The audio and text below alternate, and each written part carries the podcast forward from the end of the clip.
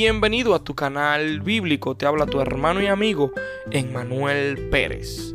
Hoy queremos dar continuidad a nuestra serie La Pasión de Jesucristo y hoy queremos ver el episodio número 38. Cristo sufrió y murió para crear un ejército de seguidores crucificados. Lucas 9:23 Y decía a todos, si alguno quiere venir en pos de mí, niéguese a sí mismo, tome su cruz cada día y sígueme. En Mateo 10:38, el que no toma su cruz y sigue en pos de mí, no es digno de mí. Cristo murió para crear camaradas en el camino al Calvario. Calvario es el nombre de la colina donde lo crucificaron. Él sabía el rumbo de su vida lo llevaría hasta allí finalmente. En realidad, Cristo afirmó su rostro hacia esa dirección. Lucas 9:51. Nada ocultaría su misión de morir. Él sabía dónde y cuándo tenía que pasar.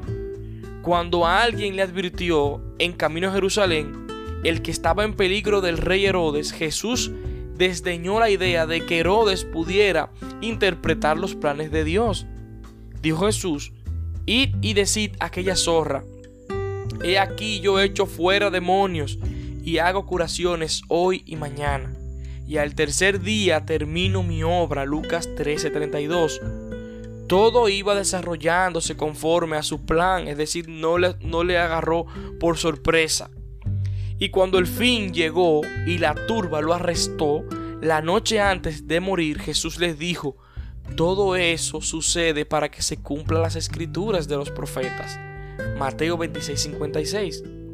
En ese sentido, en el Calvario es donde todos encuentran a Jesús. Es verdad que Él ya había caminado antes ese camino, muerto y resucitado, y ahora reina en el cielo hasta que venga otra vez. Es decir, tú no tienes que morir necesariamente. Pero cuando Cristo encuentra a una persona, la encuentra en el camino hacia la cruz, en el camino hacia el Calvario. Cada vez que Él encuentra a alguien en el camino al Calvario, dice, si alguno quiere venir en pos de mí, niéguese a sí mismo, tome su cruz cada día y sígame.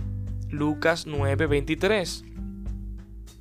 Cuando Cristo fue a la cruz, su objetivo fue llamar a un a un gran ejército de creyentes para que le siguieran. La razón de esto no es que Jesús tenga que morir otra vez, sino que nosotros debemos hacerlo. Cuando Él nos convida, es decir, cuando Él nos llama a tomar nuestra cruz, quiere decir ven y muere.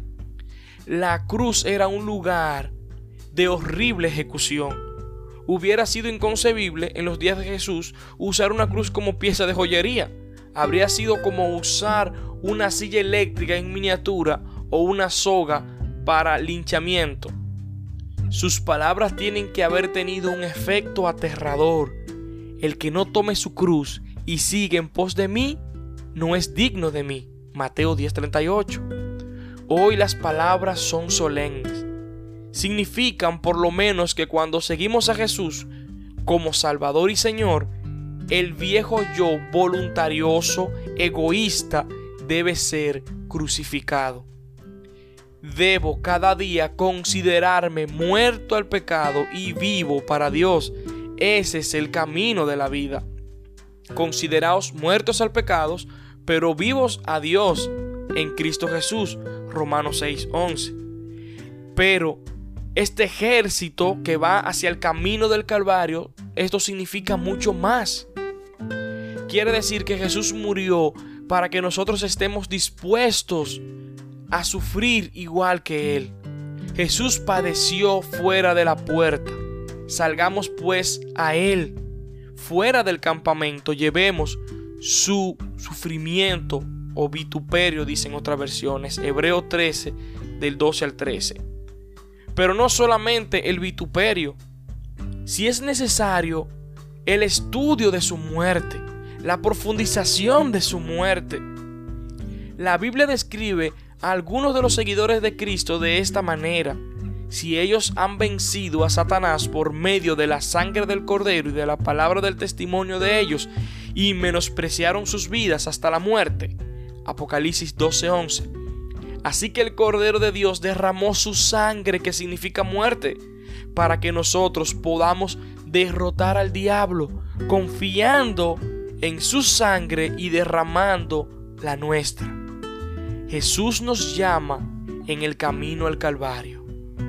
Es una vida dura y buena. Por eso Él te dice hoy, ven.